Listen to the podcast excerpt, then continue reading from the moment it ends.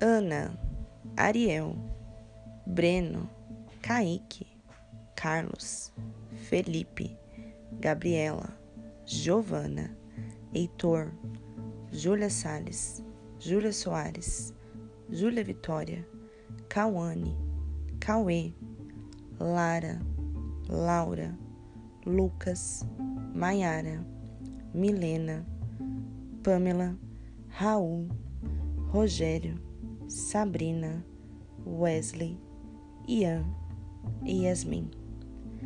Há quantos anos vocês são omissos às ações que degradam a natureza?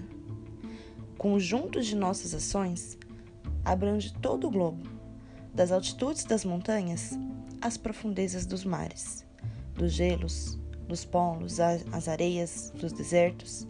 Vivemos em uma época singular, desafiadora, como poucas. Nos tornamos uma força geológica capaz de alterar os fluxos do planeta.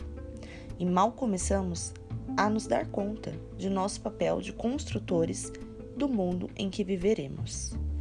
Nosso presente é rico de incertezas, num grau que mesmo nossos antepassados recentes dificilmente poderiam imaginar. Como que viveremos com o mundo?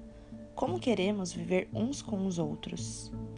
Pense nas ações necessárias para que venham a se realizar, pois o amanhã é hoje e hoje é o lugar da ação. Vivemos na urgência do presente. Precisamos investigar ciência e tecnologia que possam impactar o amanhã. O futuro está em nossas mãos.